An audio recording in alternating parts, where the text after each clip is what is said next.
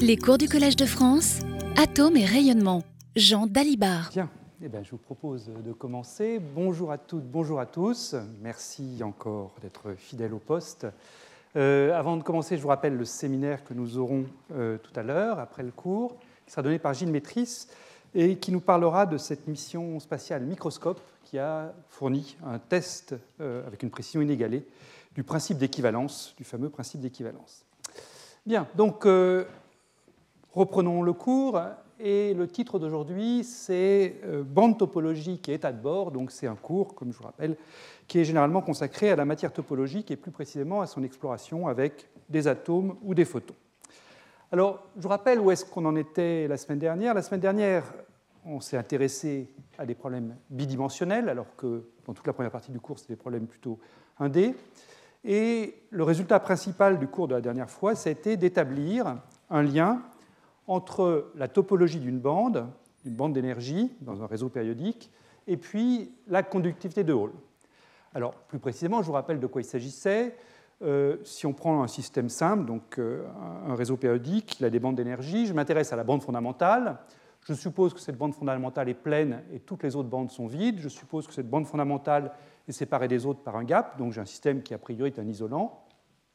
Et pour caractériser la topologie de cette bande fondamentale, eh la procédure qu'on avait, qu'on avait dégagée ensemble, c'était d'appliquer une force selon un des, deux axes du réseau, donc le réseau est dans le plan XY, j'applique une force selon un axe, disons selon l'axe X, Fx, et on observe un courant de particules selon l'axe Y.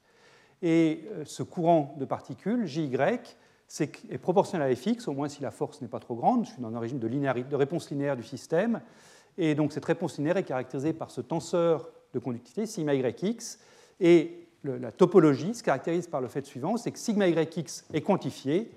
Euh, quand je m'intéresse à un courant de particules, non pas un courant de charge comme on fait dans physique de Tassoïde, mais simplement un courant de particules, eh bien, cette, quantification, donc sigma yx, ça s'écrit comme un nombre entier, c, divisé par le quantum d'action en physique quantique de pi h bar. Et donc ce nombre entier c, quand il est non nul, on dit qu'on a affaire à une bande topologique. S'il est nul, ça veut dire qu'il n'y a pas de courant selon l'axe Y. Moment-là, on a une bande normale, ou on dit encore topologiquement triviale. Mais quand il est non nul, c'est ça qui nous intéresse. Eh bien, ce nombre entier, c'est ce qu'on appelle le nombre de Chern associé à cette bande fondamentale. Et c'est ça qui va nous intéresser aujourd'hui. Alors, ce nombre de Chern, comment est-ce qu'on le calcule? Eh bien, ce qu'on avait établi également ensemble, c'était de relier ce nombre de Chern à la courbure de Berry associé à cette bande. Alors je vous rappelle comment est-ce qu'on a accès à une courbure de Berry. Je me considère des réseaux périodiques, hein, et je me limite à des réseaux périodiques. Euh, donc j'ai le théorème de Bloch qui me permet de chercher les états propres et les énergies propres de l'hamiltonien. Et plus précisément, quelque chose que j'ai dit de multiples fois, mais je le répète encore, les états propres de l'hamiltonien, grâce au théorème de Bloch, on peut les écrire sous la forme d'une onde plane, et puissance IQ scalaire fois une fonction qui est périodique sur le réseau, UQ de R.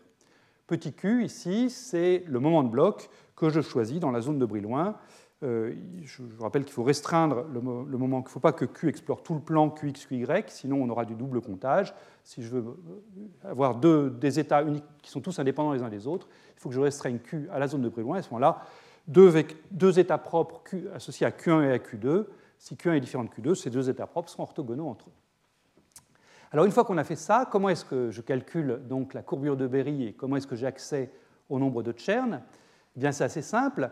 On introduit d'abord ce qu'on appelle la connexion de Berry, que j'écris A à indice Q, qui est simplement le produit scalaire d'un vecteur UQ, enfin d'un vecteur d'espace de Hilbert UQ, fois son propre gradient. Ça, ça me dit en quelque sorte la phase que j'accumule, la phase géométrique que j'accumule si je prends un contour dans l'espace des quasi-moments Q. Quand je suis ce contour, eh bien, je prends le gradient de UQ avec euh, ce qui vaut juste à côté, donc je fais apparaître UQ, ce qu'est le gradient de UQ, et ça, ça me permet de déterminer la, phase géométrique sur un contour dans le, dans le plan QXY.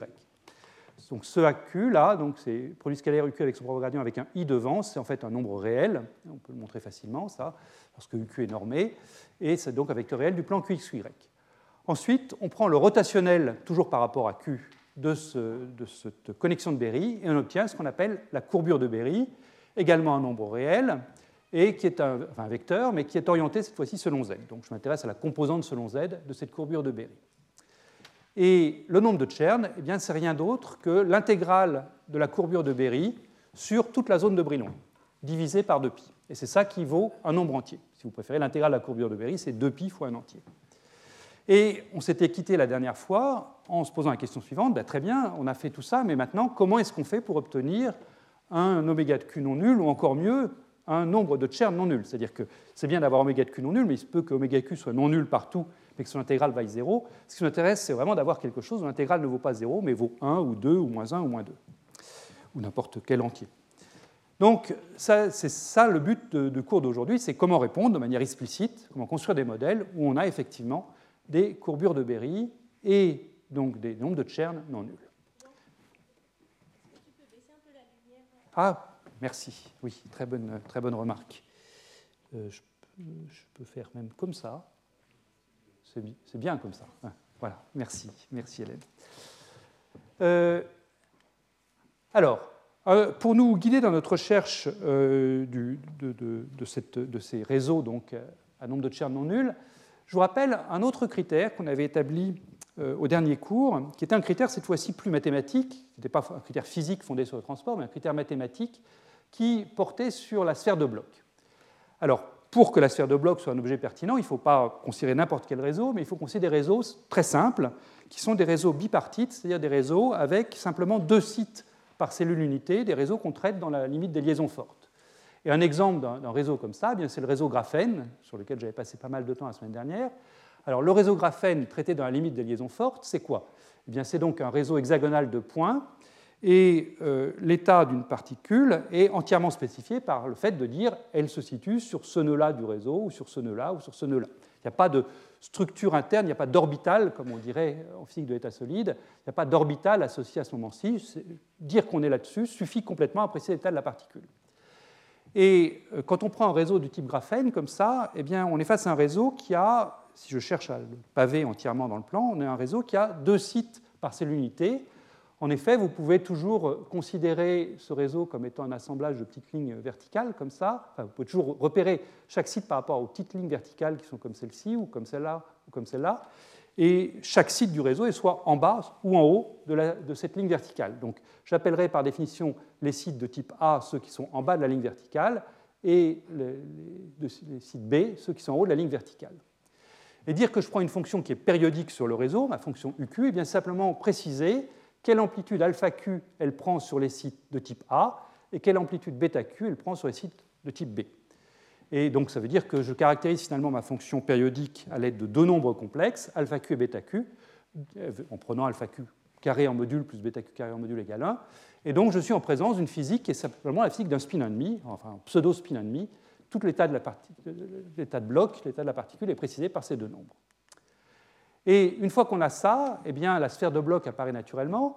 En effet, l'hamiltonien donc, qui permet de déterminer ces états, enfin ces, nombres complexes alpha q, bêta q, va être une matrice 2 par 2, c'est ce que j'appelle l'hamiltonien périodique. Plus précisément, c'est l'hamiltonien pour la partie périodique UQ.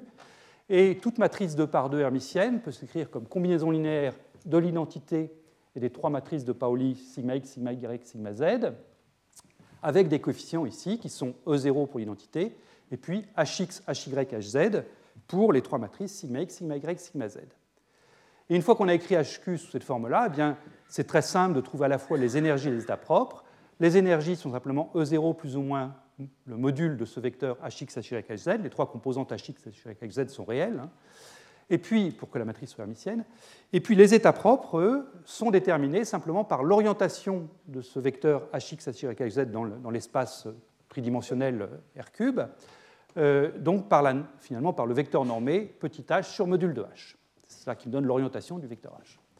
Et donc, pour tout vecteur q, j'ai un certain vecteur n, donc un point sur la, sphère de bloc.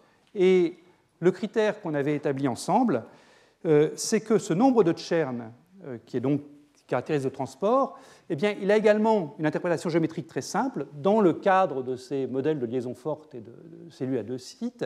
Eh bien, ça s'écrit simplement comme la manière dont ce vecteur n enveloppe la sphère de bloc. Si le vecteur n n'enveloppe pas toute la sphère de bloc, alors le nombre de Chern C vaut forcément 0. Et si le vecteur n enveloppe la sphère de bloc d'une manière que j'ai qualifiée d'indéfroissable, c'est-à-dire quelque chose que je ne peux pas ramener à zéro euh, trivialement, eh bien, à ce moment-là, le nombre de Chern est non nul et je suis en présence d'une bande topologique. Plus précisément, ce qu'on avait établi, c'est une formule un petit peu compliquée, mais ça, ce, nombre d'enveloppements, là, c'est quelque chose que vous trouvez dans les livres de géométrie différentielle. Et euh, donc, l'interprétation géométrique du nombre de Chern, eh bien, c'est que pour ces réseaux bipartites, c'est simplement combien de fois j'enveloppe la sphère de bloc quand je me promène dans l'ensemble de la zone de Brillouin, l'ensemble des, points QX, QY qui sont accessibles. Voilà, donc on va utiliser, on va s'intéresser à des réseaux bipartites dans le cours d'aujourd'hui, donc on va utiliser ce critère d'enveloppement de la sphère pour dire si oui ou non on a une bande topologique. Donc ça, c'est voilà le but de ce cours. Donc je vais vous présenter un modèle de réseau topologique. C'est le modèle introduit par Haldane en 1988. Haldane, c'est le troisième du prix Nobel Kosterlitz, Saules, Haldane de, l'année dernière. Hein. Euh, donc on va travailler, comme j'ai dit, dans le modèle des liaisons fortes. C'est l'unité à deux sites.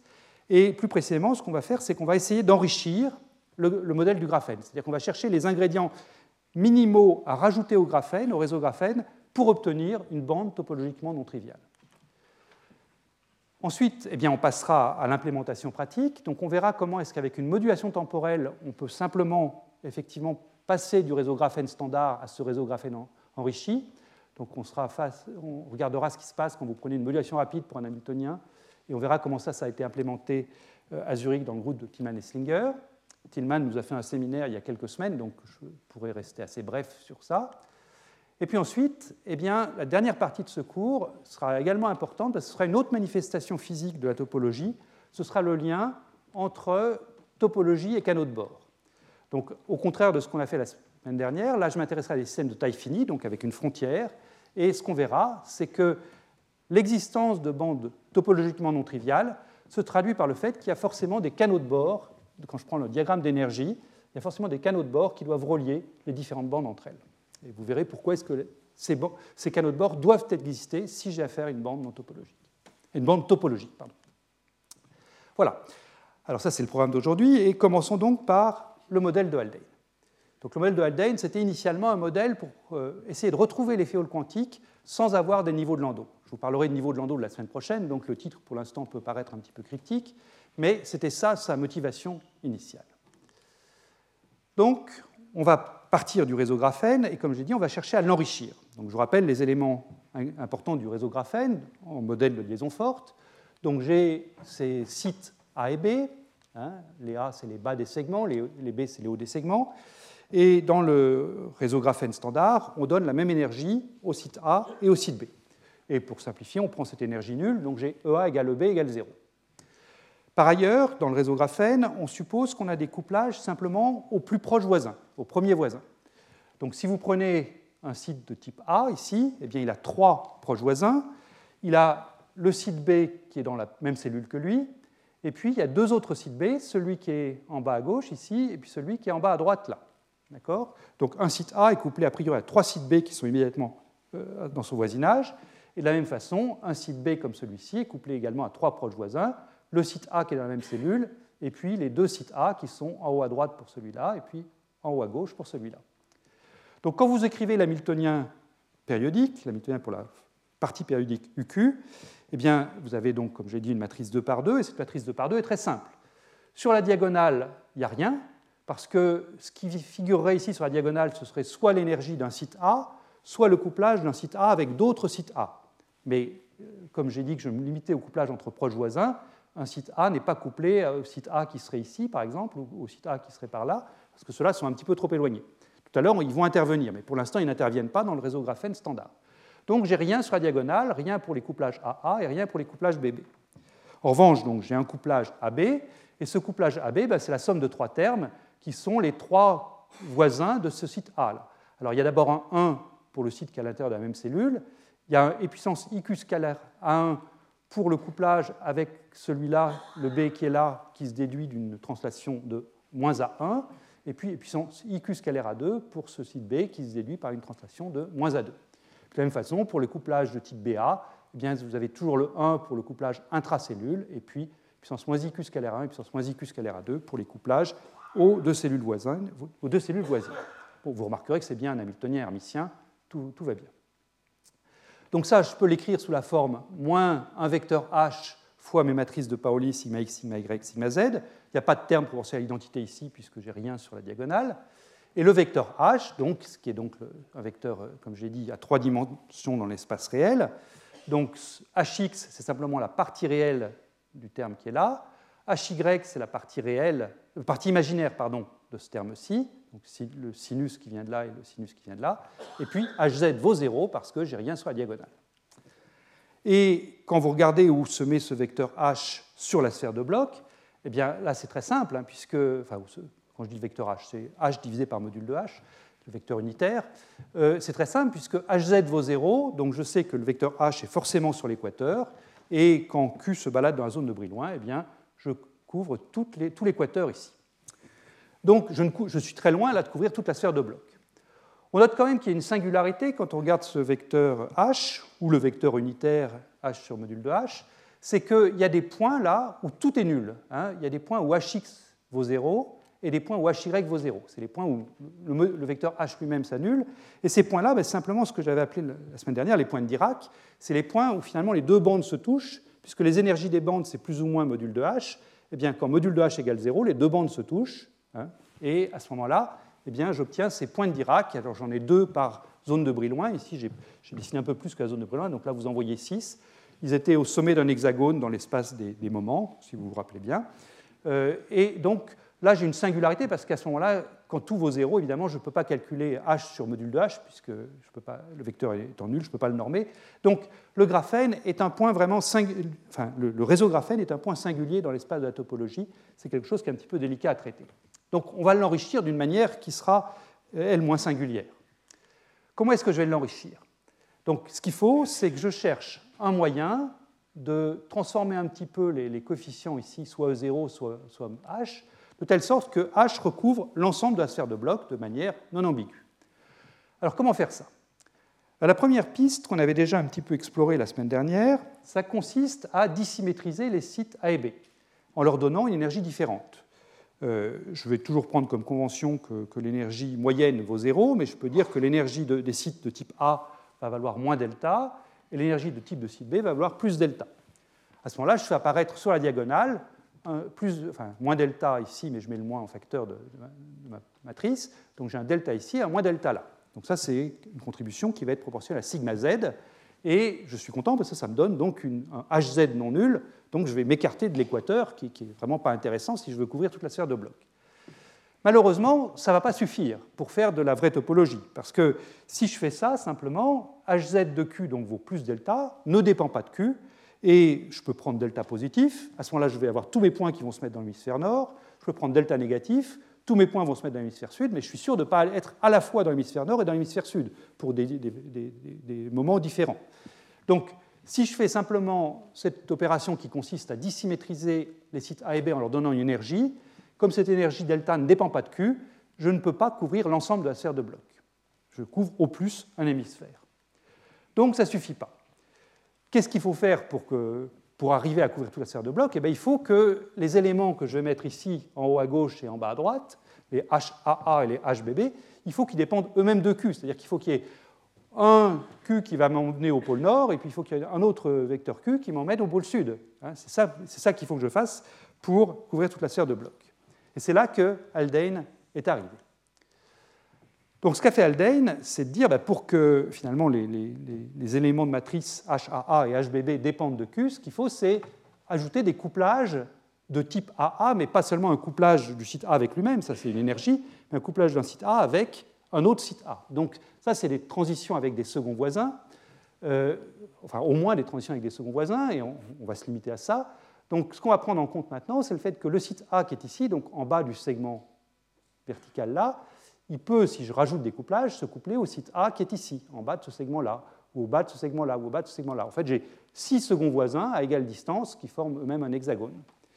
Donc, jusqu'à maintenant, dans le réseau graphène, on s'est intéressé au couplage de type la ligne bleue, là, mais ce qu'on va maintenant prendre en compte, c'est les couplages sur les lignes rouges. Donc on va passer des trois premiers voisins aux six seconds voisins. Et de la même façon, pour les sites B, on va aussi rajouter des couplages d'un site B vers les autres sites B aux six seconds voisins de type B. Alors ça c'est bien. Mais il faut, aller, il faut réfléchir un petit peu plus. Euh, ce qu'on veut, c'est obtenir un nombre de Chern non nul, donc une intégrale de la courbure de Berry non nulle. Et je vous rappelle un résultat que j'avais euh, énoncé, enfin je ne l'avais pas prouvé, mais il était prouvé dans les notes la semaine dernière, c'est que si je me limite à des systèmes qui sont invariants par renversement du temps, alors la courbure de Berry en deux points opposés de la zone de Brillouin, Q et moins Q, les courbures de Berry sont elles-mêmes opposées.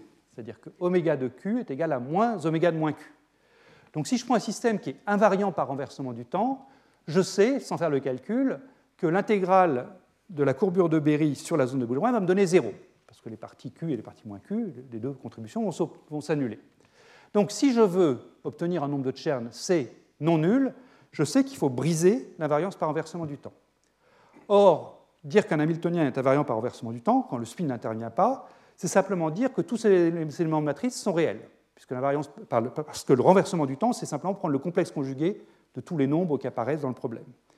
Donc, pour briser l'invariance par renversement du temps, il faut que je mette des termes complexes dans l'hamiltonien. L'hamiltonien va rester hermitien, bien sûr, mais il faut que je mette des termes complexes dans l'hamiltonien. Donc, il va falloir, si vous voulez, donner une phase à ces coefficients tunnels. Il ne faut pas se contenter de, les prendre non nuls. Si je les prends non nuls mais réels, ça ne va pas marcher, parce que je sais que je garderai l'invariance par renversement du temps. Il faut que je leur donne une phase, c'est-à-dire qu'il faut que je mette dans l'hamiltonien des termes qui, quand je passe d'un site A, de type A, mais que j'appelle A1, à un site A2, A1 c'est par exemple le centre ici, puis A2 ce sera celui qui est à droite, eh bien il faut que non seulement j'ai un élément de matrice non nul J', mais il faut que cet élément de matrice ait une partie imaginaire non nulle, donc il faut qu'il s'écrive sous la forme et puissance disons, plus phi 0 par convention. Et puis, comme l'hamiltonien est hermitien, eh il faut que si je passe maintenant de A2 à A1, il faut que j'ai moins phi 0 c'est ça qui me garantit l'hermiticité. Et donc, je vais prendre une représentation graphique pour ça, pour dire que je passe de A1 à A2 en gagnant la phase plus phi 0, en mettant une flèche comme ça sur le lien A1 vers A2. Donc, sur un lien comme ça, je mettrai une flèche qui va de A1 vers A2. Donc si je veux aller de A2 vers A1, il faut que comme la flèche n'est pas dans le bon sens, je sais qu'il faut que je mette moins phi 0. c'est une notation qui évite toute ambiguïté. Bien, alors, comment est-ce qu'on va s'y prendre? Eh bien là, on va suivre la prescription de Haldane. C'est assez simple de se rendre compte qu'en fait, si on veut respecter les symétries du problème, bah, des rotations globales près, c'est la seule qui est possible.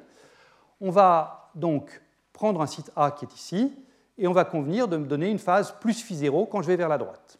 Donc si je vais de la gauche vers la droite ici, je donne aussi plus phi 0.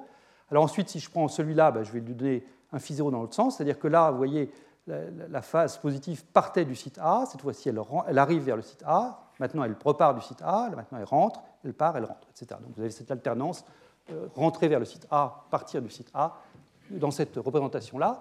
Donc ça c'est pour les sites A, on va convenir de donner cette phase-là.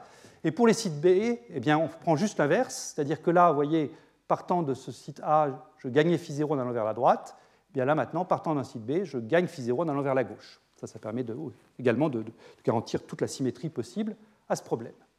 Voilà, donc ça c'est la nouvelle règle du jeu que nous propose Haldane, c'est de rajouter ces couplages au second voisin en leur donnant une phase non nulle pour être sûr qu'on brise l'invariance par renversement du temps. Donc finalement, l'hamiltonien qu'on va prendre, eh bien, il est composé de trois termes. Le premier terme, c'est a priori de continuer à dissymétriser les sites de type A et les sites de type B en leur donnant une énergie qui n'est pas la même. Donc je continue à donner un moins delta et un plus delta à EA et à EB. Ça ne peut pas faire de mal. On pourra toujours prendre delta égale 0 à la fin si on a, si on a envie. Ensuite, on a la graphène. Donc on a les couplages au premier voisin euh, que, j'ai déjà décrit, hein, avec les vecteurs A1 et A2 qui sont, qui sont représentés ici. Et puis ensuite, j'ai donc les couplages au second voisin, je sais que ces couplages vont venir se mettre ici pour les couplages de type AA, là pour les couplages de type BB, et ces couplages, donc, je sais que je vais avoir une somme de six termes hein, qui seront des puissances IQ scalaire, le vecteur qui joint un A à un autre A, et ça, ce vecteur-là, bah, ce sera soit le ρ 3 pour la transition horizontale, soit le ρ 1 pour ici, soit le ρ 2. Et donc, ces, ces couplages, je vais en avoir six. Et si vous me donnez une, somme de deux sinus, de deux, exponentielles et puissance iq scalaire ρ3 et plus les puissances moins iq scalaire ρ3, je peux toujours écrire ça comme deux fois le cosinus de q scalaire ρ3. Donc c'est ce que j'ai fait ici, la somme des six exponentielles, je l'écris comme une somme de alpha égale 1 à 3, donc une somme de trois fois deux cosinus. Et l'argument du cosinus, quel est-il Eh bien c'est donc q scalaire ρ alpha, où ρ alpha encore une fois est le vecteur qui joint deux, deux sites de type A ou deux, deux sites de type B. Et puis j'ai la phase phi0 que je donne donc à, mon, à mon saut, mon élément de matrice, quand je passe de A à un autre site A. Et comme j'ai inversé les phases en passant de A à B, si là j'ai moins phi0 pour les couplages de type AA, eh bien là j'aurai plus phi0 pour les couplages de type BB. Voilà. Donc je vous laisse refaire les calculs si vous voulez, mais il n'y a aucun mystère là-dedans. Hein. J'ai simplement sommé 6 exponentielles en prenant bien soin de ne pas faire la même chose pour les, AA et pour les BB. C'est ce que, ce que j'ai expliqué juste avant. Voilà. Question donc, est-ce que quand vous sommez tout ça, vous obtenez quelque chose de topologique ou pas? Alors, euh, ça a l'air un petit peu compliqué dit comme ça, mais vous allez voir, finalement, ce n'est pas, pas bien méchant. Donc j'ai mon Hamiltonien que j'écris comme toujours comme une matrice 2 par 2, hermitienne. Je la décompose comme combinaison linéaire de l'identité des trois matrices de Pauli.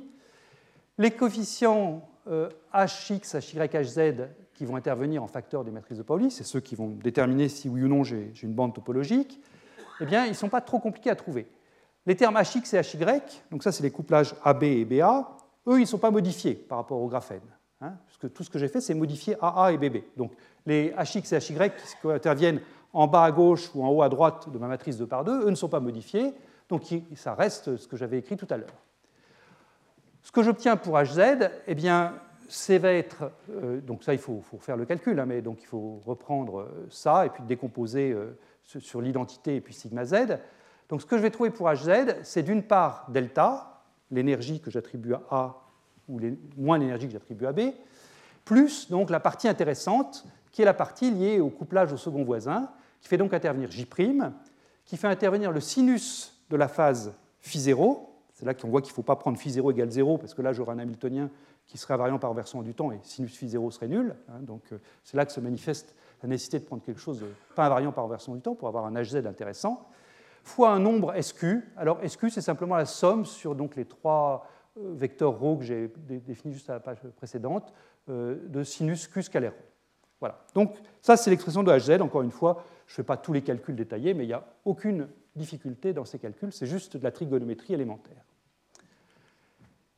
Et question, est-ce que ça, est-ce que ce vecteur h, là, qui est écrit ici, hx, hy, z, est-ce qu'il a le bon goût de recouvrir toute la sphère de blocs Alors, pour, répondre à cette question, si on veut, de manière vraiment rigoureuse, bah, il faut calculer cette expression un petit peu compliquée avec les dérivées partielles de n par rapport à qx, de n par rapport à qy, prendre les produits vectoriels et tout ça. Je ne vais pas le faire ici parce qu'en fait, on va travailler simplement avec une condition nécessaire et cette condition nécessaire, elle a le bon goût de s'avérer être également une condition suffisante. Donc il suffit de regarder ce que je vais vous dire.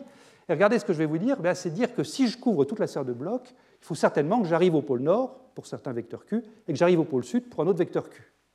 Alors à quelles conditions est-ce que j'arrive au pôle nord et au pôle sud? Bah, déjà, pour atteindre un pôle, il ne faut pas avoir de composantes dans le plan XY. Hein, par définition, un pôle, c'est hx égale 0, hy égale 0, et puis hz égale plus ou moins 1. Enfin, nz égale plus ou moins 1.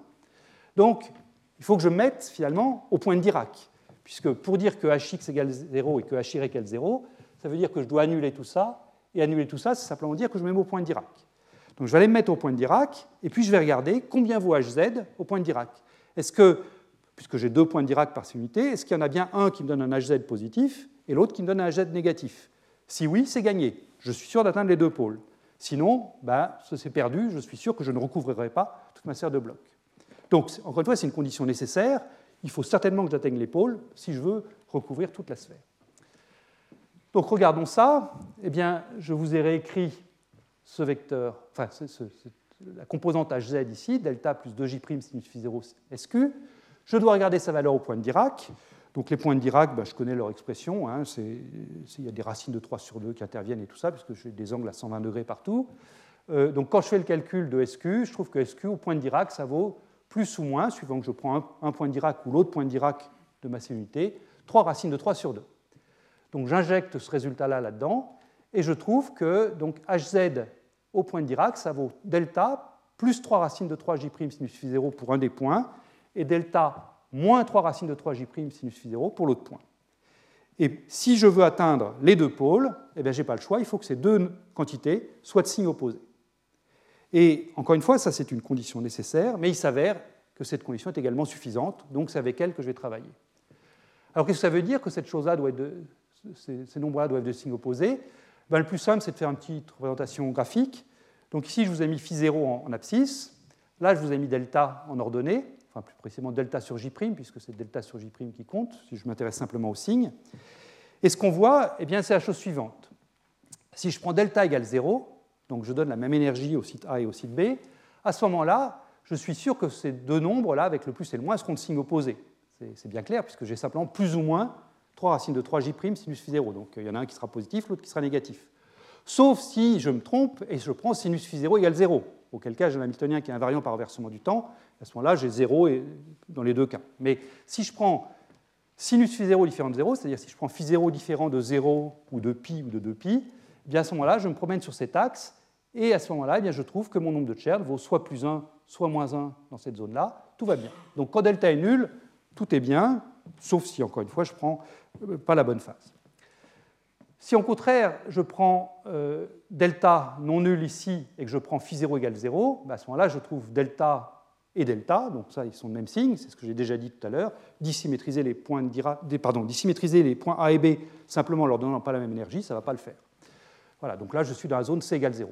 Et puis, plus précisément, plus généralement, donc si je prends un phi 0 donné ici, eh bien, euh, donc, cette valeur de 3 racines de 3j' sinus phi 0, si delta n'est pas trop grand, ces deux nombres n'auront pas le même signe. Et puis si je prends delta vraiment trop grand, par ici ou par là, puis à ce moment-là, ce sera le signe de delta qui dominera et j'aurai quelque chose qui sera toujours de même signe.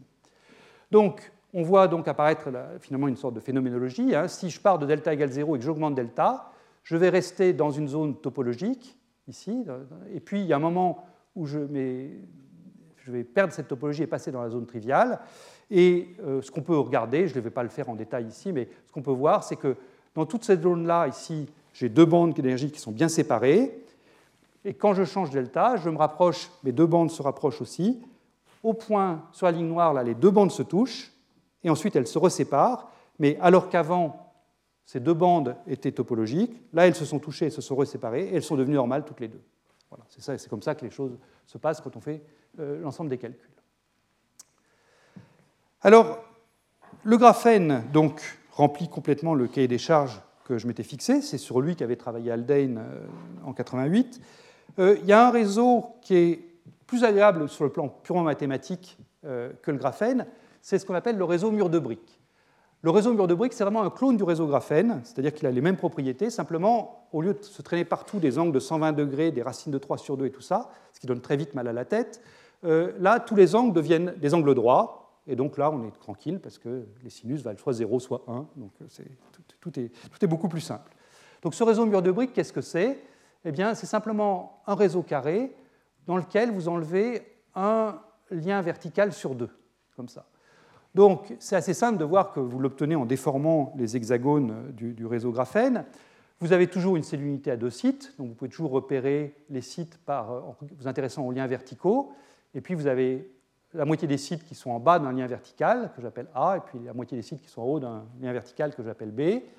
Euh, je génère euh, ce réseau mur de briques en prenant une cellule unité comme celle-là et en la translatant de A1 comme ça ou de A2 comme ça. Et encore une fois, la, phénoménologie est vraiment la même que, pour euh, le réseau graphène.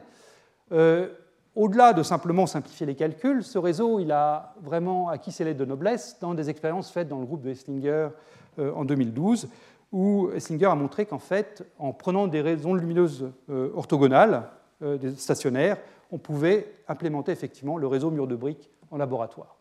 Donc non seulement c'est simple pour les calculs, mais en plus c'est pertinent pour les expériences donc, c'est formidable. Euh, ce réseau donc, a une cellule unité euh, qui peut être rectangulaire comme ça. Sa zone de Brillouin est également rectangulaire, plus précisément carrée, euh, avec des vecteurs B1 et B2 qui, l'engendrent, qui sont également à angle droit. Et tout comme le graphène, il y a deux points de Dirac par cellule unité, et ces points de Dirac sont marqués ici par des points bleus ici. Là, je vous ai tracé les bandes d'énergie du réseau mur de briques pour l'instant, il n'y a pas de topologie là-dedans, mais c'est tout comme dans le graphène, vous aviez des points de Dirac avec des, donc des contacts entre la bande supérieure et la bande inférieure. Là, pareil, vous avez deux points de Dirac, ici et puis là. Et on peut reprendre exactement euh, l'enrichissement qu'avait fait Haldane par rapport au graphène en l'appliquant au réseau mur de briques. La seule différence, c'est qu'au lieu d'avoir 6 seconds voisins, comme dans le cas du graphène, maintenant vous n'avez plus que 4. Les, si je prends un, site de type A ici, puis il a 4 seconds voisins de type A qui sont les bas des segments verticaux, là, là, là et puis là.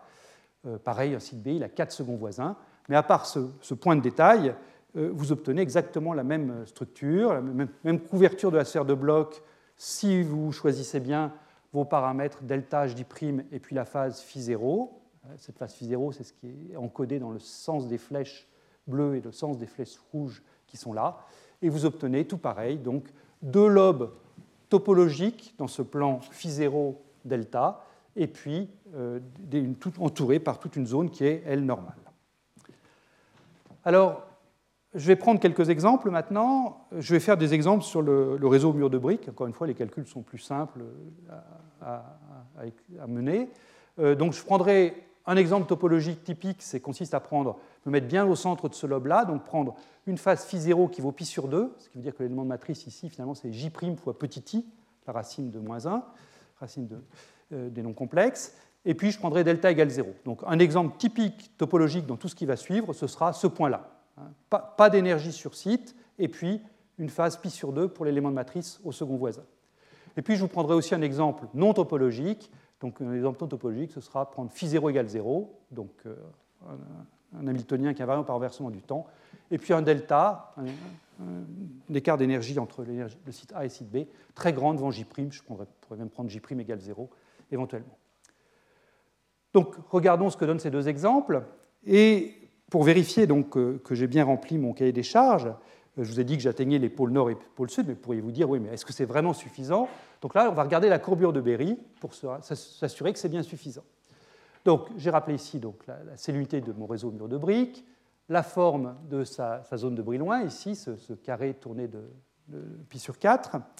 Et donc, je vais prendre mes deux points, un point topologique et puis un point normal, euh, dans ce diagramme-là. Donc quand je prends le point dans la zone topologique, celui-là, eh bien, voilà ce qu'on obtient quand on calcule la courbure de Berry. Donc je calcule en tout point de ma zone de Brillouin mes, mes vecteurs UQ, hein, et puis je calcule donc la, connexion de Berry, puis je prends le rotationnel, je calcule la courbure de Berry. Euh, j'obtiens cette courbure de Berry, là, qui est écrite ici. Alors, vous retrouvez ici la zone de Brillouin avec le carré tourné de pi sur 4, c'est elle, là. Euh, vous avez ici la valeur de la courbure de Berry. Je vous rappelle, la courbure de Berry oméga Q est parallèle à l'axe Z, donc je me contente de tracer la composante selon Z de la courbure de Berry. Et je trouve qu'elle est toujours positive. Donc ça, je suis content, parce que si elle est toujours positive, je suis sûr que son intégrale ne sera pas nulle. Donc euh, je sais déjà que j'aurai une bande euh, topologiquement non triviale. Et quand je calcule cette intégrale par rapport à ce qui est dessiné ici, eh bien, je trouve qu'effectivement, son intégrale divisée par 2pi vaut bien 1. Donc j'ai bien ici une bande topologique. Vous noterez que cette courbure de Berry n'est pas du tout uniforme hein, dans la zone de Brillouin. Euh, en fait, elle vaut 0 pile poil au centre, là, et puis elle est maximale là où il y avait avant les points de Dirac, la position des ex-points de Dirac, qui ne sont plus les points de Dirac, puisque maintenant j'ai ouvert un gap grâce à mon couplage au, second voisin, mais néanmoins, les points de Dirac continuent, enfin, les ex-points de Dirac continuent à se manifester en, en tant que maxima de la courbure de Berry sur ce système. Si au contraire, je vais chercher ce point non topologique, là, je peux toujours euh, calculer ma courbure de Berry. Et, excusez-moi, et ce que je trouve, eh bien, c'est que cette courbure de Berry, maintenant, elle est effectivement impaire par rapport au centre de la zone de Brillouin. Et ça, ça correspond simplement au fait que j'ai pris un Hamiltonien qui est invariant par renversement du temps. Euh, donc, vous avez toujours une courbure de Berry non nulle, mais par exemple, à ce point de Dirac, elle est grande et positive, en ce point-là, elle est grande et négative. Et quand vous calculez l'intégrale de tout ça, ben, ça vaut zéro, simplement parce que j'intègre une fonction impaire sur la zone de Brillouin. Donc, vous avez ici une illustration directe du fait qu'effectivement, on a bien réussi à générer des bandes topologiquement non triviales, au moins dans ce cas-ci, en choisissant ce couplage au second voisin.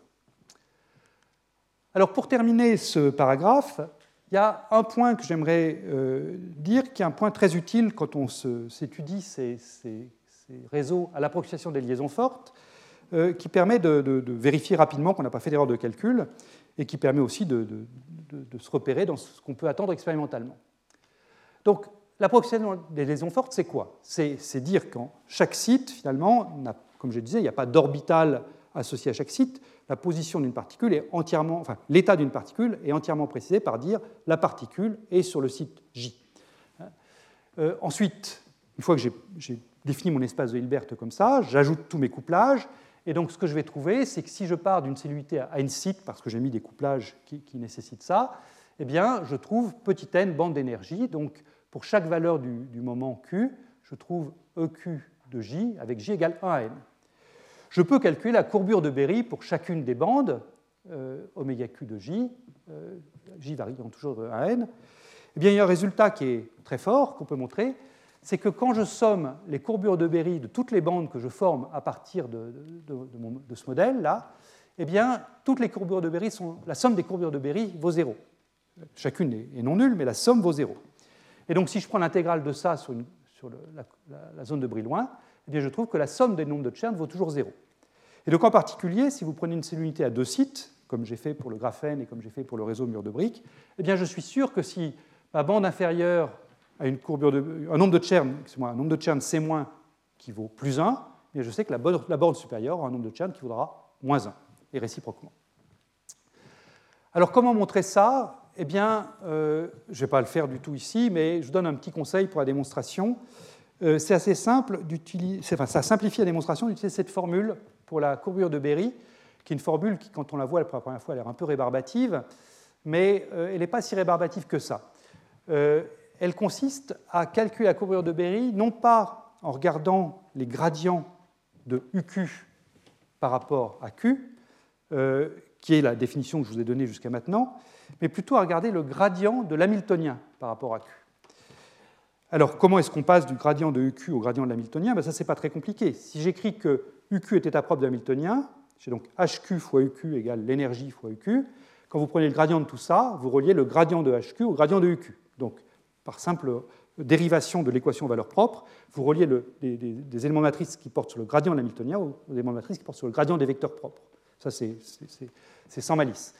Et l'intérêt de travailler plutôt avec le gradient de l'hamiltonien que le gradient des vecteurs propres, c'est relié à quelque chose que je vous avais dit la dernière fois, c'est que le gradient des vecteurs propres a des singularités. Vous avez parlé de la singularité pôle sud pour un choix de jauge. Si vous prenez un autre, de jauge, vous avez une singularité au pôle nord. Vous avez toujours des singularités qui apparaissent pour des bandes topologiques. Donc travailler sur les gradients des vecteurs propres, ça nécessite de faire, beaucoup de faire très attention alors que l'hamiltonien, lui, il est parfaitement régulier, il n'y a aucun problème à prendre son gradient, tout se passe bien. Donc cette formule-ci est plus agréable à manipuler, et en particulier, une fois que vous avez cette formule-là, donc vous voyez à quoi elle ressemble, hein, vous faites une somme pour la bande J, vous faites une somme sur toutes les autres bandes de, l'élément de matrice du gradient de l'hamiltonien entre UJ, la bande que vous considérez, et puis UJ', l'indice des autres bandes, puis vous prenez le produit vectoriel avec l'hermétique conjugué, et vous divisez par le carré du dénominateur d'énergie. Euh, vous divisez par le, carré de l'énergie, la différence d'énergie, eh bien, quand vous allez faire toute cette somme-là, vous allez avoir une somme qui va courir sur J, ici, et puis à l'intérieur de chaque somme sur J, vous aurez une somme sur J'. Ça veut dire que tout couple JJ' va intervenir deux fois dans la somme. Le couple JJ' interviendra pour l'oméga Q de J, et puis interviendra pour l'oméga Q de J'. Et c'est simple de voir que les deux contributions d'un couple donné JJ', eh bien, elles sont égales et opposées, simplement parce que J et J' jouent des rôles symétriques dans cette équation. Lui, il ne change pas de signe quand je change J et J', puisque c'est le carré. Donc la seule chose qui compte, c'est d'échanger J et J', et comme il y a un produit vectoriel ici, les deux contributions sont de signes opposés. Et donc vous trouvez tout de suite que la somme des courbures de Berry euh, vaut bien zéro, ici. Voilà, donc ça c'est un, résultat important, parce que ça vous permet de vérifier que vous n'êtes pas trompé dans les calculs, et puis ça, permet aussi de rendre compte des expériences qu'on verra la semaine prochaine. Voilà. Alors, maintenant qu'on en est là, comment est-ce qu'on peut vraiment implémenter l'hamiltonien de Haldane en pratique? Et euh, un moyen pour l'implémenter, eh bien, comme je l'ai dit en introduction, c'est de faire une modulation temporelle. Alors, les premiers à avoir compris ça, c'est les gens de la matière condensée. En particulier, il y a eu cet article-ci, qui ne fait pas d'ailleurs référence à Haldane lui-même, mais qui ont compris qu'on pouvait avoir topologie non triviale, en s'intéressant au réseau graphène dans lequel, enfin, qu'on éclaire plutôt par de la lumière. Plus précisément, on l'éclaire par la lumière qui est polarisée circulairement, et à ce moment-là, bah, les électrons voient le champ électrique lumineux, et comme la lumière est polarisée circulairement, donc le vecteur champ électrique tourne comme ça, et ça, ça va secouer finalement les électrons du, graphène de manière chirale, euh, sigma plus ou sigma moins, donc dans le sens d'aiguille d'une montre ou dans le sens contraire.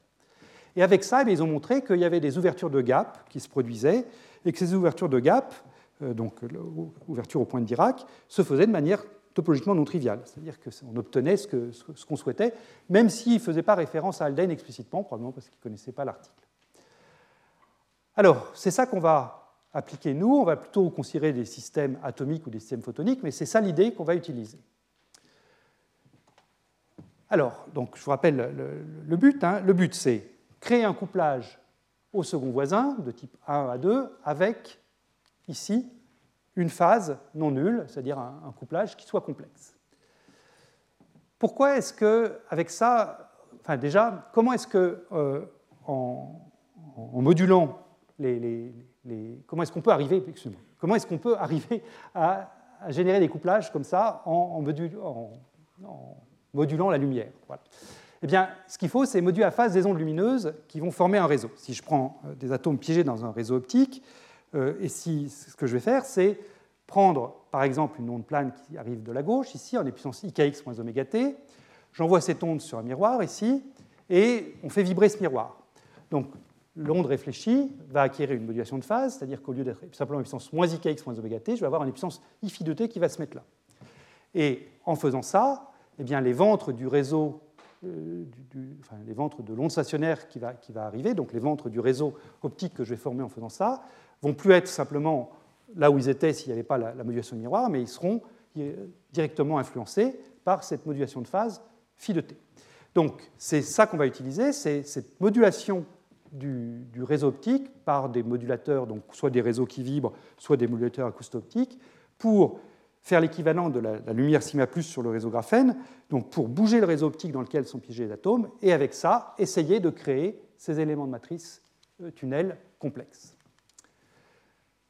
Alors comment est-ce qu'on peut mener les calculs pour montrer qu'effectivement on arrive à, remplir ce, cahier des charges? Donc je pars déjà d'un Hamiltonien en absence de modulation. Je suis dans une limite de, liaison forte toujours, donc mon Hamiltonien général, les Hamiltoniens qu'on a manipulés jusqu'à maintenant, peuvent s'écrire de cette manière suivante, de cette manière-là. Euh, L'Hamiltonien, donc pour le réseau immobile, c'est une somme sur tous les sites du réseau de l'énergie du site alpha fois donc l'opérateur projection sur site alpha, donc quelque chose que j'écris R alpha, R alpha, le quai de bras R alpha, R alpha. Et puis ensuite, les éléments euh, tunnels, le saut d'un site bêta vers un site alpha, avec un élément de matrice tunnel qui, a priori, au point de départ, est réel et positif. Donc ce coefficient que j'écris J alpha bêta, euh, indice 0, ici. Ensuite, j'applique donc ma modulation du réseau. Donc mes, sites vont commencer à bouger. Hein, et pour traiter ce mouvement du réseau, je vais essayer de me mettre dans le référentiel du réseau. Donc si je me mets dans le référentiel du réseau, je ne suis plus dans un référentiel galiléen, je suis dans un référentiel accéléré, donc je vais avoir une force d'inertie.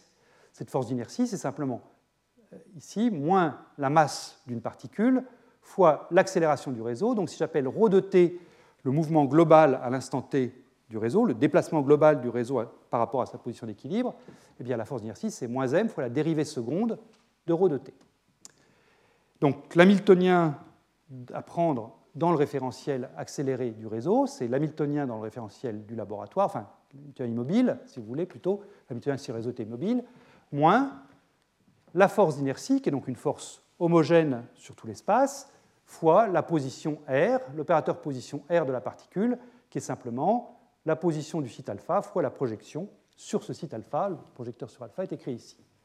Donc voilà, j'ai un hamiltonien qui dépend du temps, euh, cet Hamiltonien, il est écrit sous cette forme-là, c'est l'Hamiltonien qui décrit la dynamique d'une particule dans le référentiel du réseau, ce référentiel étant lui-même non galiléen parce que mon réseau bouge.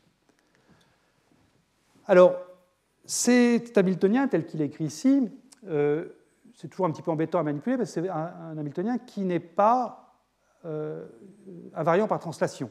L'Hamiltonien H immobile est invariant par translation ici, donc j'ai le théorème de Bloch qui permet de le traiter, mais quand j'ajoute un terme qui est linéaire en position R, comme ça, je perds la variance par translation, donc je perds le théorème de Bloch, donc a priori, je, perds beaucoup de choses. Heureusement, on peut se ramener à un Hamiltonien qui est périodique d'espace en faisant une translation unitaire, et ça, c'est quelque chose qu'on a déjà fait au cours précédent. Hein.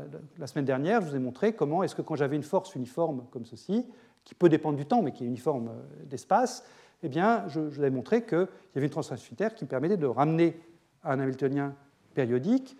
Et cette translation unitaire, c'est simplement euh, appliquer l'opérateur U dépendant du temps, qui est moins I, l'opérateur position petit r, fois grand A de t, qui joue le rôle d'un potentiel vecteur là-dedans. Et ce grand A de t, c'est simplement l'intégrale de la force euh, sur le temps à un coefficient 1 sur h bar près. Donc comme ma force, en l'occurrence, c'est la dérivée seconde de la position du réseau, eh bien l'intégrale de la force, c'est simplement la vitesse du réseau, rho point, à facteur m sur h bar près. Donc je fais cette transformation unitaire sur mon Hamiltonien h de t pour me ramener à un problème périodique. Alors, quand on fait une transformation unitaire, hein, il, y a, deux termes qui apparaissent. Il y a un premier terme qui est le UH U croix. Quand je, prends cet Hamiltonien ici, donc je vais prendre UH U croix, ça, je vais le traiter à la diapositive suivante. Et puis il y a un terme qui va intérieur le DU sur dt. Et le rôle du DU sur dt ici, eh bien, quand vous prenez la dérivée par rapport au temps de ça, la dérivée par, rapport au temps de A, c'est simplement la force, et le DU sur dt, il vient simplement enlever le terme en moins f de t scalaire qui est là. Donc tout ce qui me reste, c'est à calculer ce que vaut UH U croix agissant sur le H immobile qui est ici. Et c'est là que les coefficients complexes, les couplages au second voisin complexes vont apparaître. Et c'est assez simple de voir comment ils apparaissent. Donc je vous propose de regarder ça ensemble. Donc encore une fois, je prends cet, euh, opérateur unitaire U de t ici que je fais agir sur l'hamiltonien avec le A de t qui est la vitesse du réseau. Mon H immobile est écrit ici, donc quand je prends UH U croix, eh j'ai d'abord une contribution qui va venir de là, mais cette contribution qui va venir des termes en R alpha, R alpha, c'est facile de voir qu'elle ne change rien, parce que U lui-même est diagonal dans l'espace des positions, donc U agissant à gauche ici et U croix agissant à droite me donnent la même chose au signe près, puisqu'il y en a un qui est U et l'autre qui est U croix. Il y en a un qui va me donner puissance moins I R alpha, l'autre qui va me donner puissance plus I R alpha. Donc les deux nombres complexes se multiplient pour donner 1. Et donc le E alpha fois le projecteur P alpha reste identique. Quand je prends un couplage du type R alpha R bêta, eh bien à ce moment-là, donc le U à gauche va agir sur R alpha pour me donner du puissance I R alpha. Le U croix à droite va agir sur R bêta pour me donner du puissance moins I R bêta. Et tout ça, ben, je le réincorpore dans le J alpha bêta de T qui est écrit ici, et que je rends plus explicite là. Le J alpha bêta de T qui est écrit ici, c'est simplement le J alpha bêta de 0 que j'avais au départ, et puis l'action de U à gauche sur le R alpha, l'action de U croix à droite sur le R bêta, qui donne simplement donc une puissance IM R alpha moins R fois le rho point qui est ici, fois rho point sur H bar. Voilà, donc c'est un calcul vraiment euh, immédiat. Et donc, à ce stade, la morale de l'histoire, c'est que j'ai des coefficients J alpha bêta qui dépendent du temps. Dans ce référentiel lié au réseau après transformation unitaire. Comment est-ce qu'ils dépendent du temps? Ben, C'est assez intéressant de regarder le terme qui est ici. Vous voyez, ce que j'ai ici, c'est R alpha moins R bêta. C'est donc un vecteur qui joint le site alpha au site bêta, hein, qui est donc orienté selon le lien. Et je dois prendre le produit scalaire de ce vecteur avec la vitesse du réseau, ρ de t. Donc, ce qui compte pour moduler un lien donné, un lien alpha-bêta, c'est est-ce que le réseau est en train de bouger le long de cette direction-là. Si le réseau bouge perpendiculairement à cette direction, à ce moment-là, le produit scalaire R alpha moins R fois la vitesse du réseau au point donnera 0. Mais si le réseau bouge le long d'un lien alpha-bêta, à ce moment-là, je module le coefficient J alpha-bêta. Donc la modulation d'un lien est liée à la vibration du réseau, c'est-à-dire le rho point, le long de ce lien. Alors, si je devais traiter ce problème-là dans toute sa généralité, ce serait compliqué, parce que j'aurais des problèmes dépendants du temps, dépendant du temps de manière périodique, mais néanmoins dépendant du temps. Donc, il faudrait que je fasse appel au formalisme de Floquet, qui n'est jamais une chose simple à faire. Là, je vais me limiter au cas d'une modulation à haute fréquence, donc je vais supposer que ρ ici donc, est modulé dans le temps de manière sinusoïdale, mais qu'il est modulé à une fréquence oméga qui est très élevée devant toutes les fréquences de bord du problème. À ce moment-là, eh bien, je vais pouvoir faire un traitement perturbatif, si vous voulez. Le petit paramètre, eh bien, ce sera 1 sur oméga, la fréquence de modulation. Plus précisément, si je veux un nombre sans dimension, ce sera au numérateur les énergies de bord typiques du problème, les coefficients J, les coefficients J', divisé par h bar oméga, le quantum euh, associé à cette modulation du réseau petit oméga. Et si on se limite au terme d'ordre 1 dans ce développement en puissance de 1 sur oméga, eh bien on trouve que le terme d'ordre 1 peut s'écrire de la manière suivante. Je développe mon Hamiltonien en série de Fourier, d'abord, donc je l'écris sous la forme une composante de, Fourier, de fréquence nulle, H0, plus une somme de composantes Hn et puissance i n oméga t plus H n et puissance moins i n oméga t, Et le terme d'ordre 1, eh bien, ce sera simplement la composante de Fourier nul H0 plus une somme sur toutes les composantes de Fourier non nul de 1 sur n fois 1 sur h bar oméga, le commutateur de hn, donc la composante d'ordre n euh, positive, à puissance plus n oméga t, h moins n, c'est-à-dire le terme qui oscille en puissance moins n oméga t. Donc, si je me limite au terme d'ordre 1 sur, en 1 sur oméga, et c'est suffisant pour ce que je veux dire, eh bien, voilà ce que je dois calculer pour évaluer finalement une sorte d'amélioré effectif quand je prends en compte ces modulations temporelles des coefficients J alpha bêta. Et en fait, on va même aller au-delà de ça. Euh, si l'indice de modulation n'est pas trop fort, ce n'est pas la peine de sommer tous les n, simplement les tout premiers n sont suffisants, et on peut même se limiter souvent au, cas n égale 1, en, tout cas, en particulier pour l'expérience de Zurich que je veux décrire. Le terme n égale 1 ici suffit, donc en fait, il suffit de regarder 1 sur h bar oméga, le commutateur de la première composante de Fourier h1 avec h-1. En tout cas, c'est ce que je vais faire de manière qualitative dans ce qui va suivre. Alors regardons ça. Donc, je prends, pour simplifier, simplement un site, le site B ici, et ce site B est donc est couplé à, quand je, suis dans la limite des liaisons fortes, et euh, si je, prends simplement l'hamiltonien de type graphène, je enfin là je me mets plutôt en mur, de briques parce que j'ai mis un angle droit ici, ce site B est couplé à trois sites A, A1, A2, A3.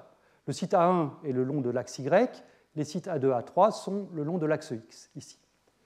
Dans mon réseau immobile, donc, j'ai ce couplage en moins J, je passe de B sur un des trois sites A, A1, A2 ou A3.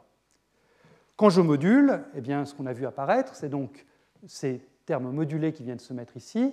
Donc je passe toujours de B à A1, A2, A3 avec un terme modulé qui est en puissance moins i kappa. Alors kappa, c'est là que je vais cacher la masse de la particule, je vais cacher h bar, je vais cacher l'amplitude de la vitesse du réseau. Hein, à ce stade-là, je ne regarde pas l'expression détaillée.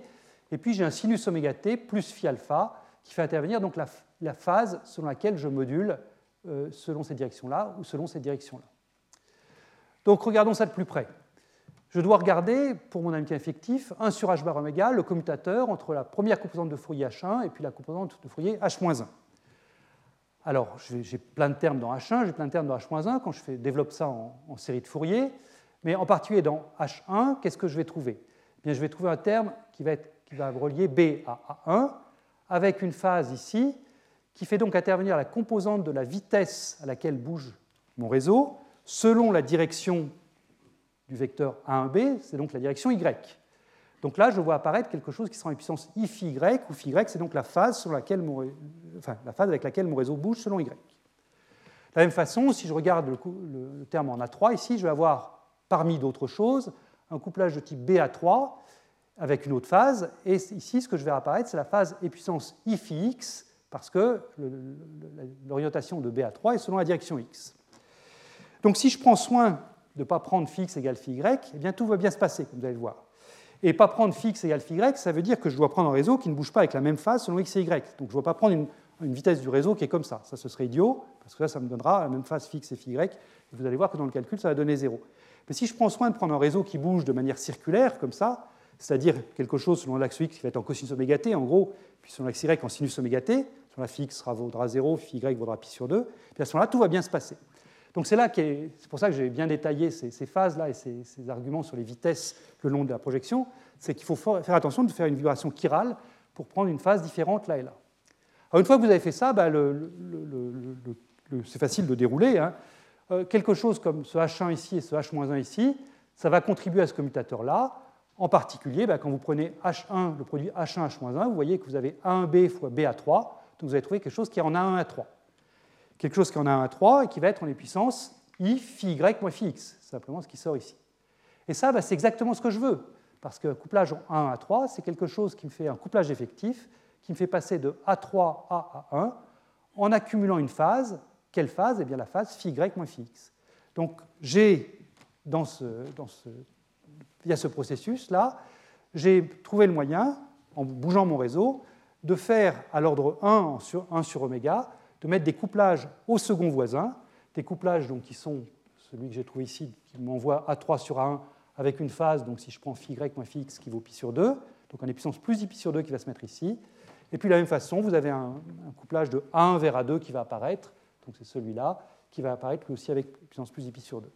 Donc cette modulation du réseau qui est chirale, elle vient s'imprimer sur les coefficients J, euh, enfin plutôt J' qui apparaissent à l'ordre 1, sur h bar oméga. Alors vous pouvez faire le calcul euh, complet hein, pour savoir ce que c'est que le coefficient J' que j'ai écrit ici.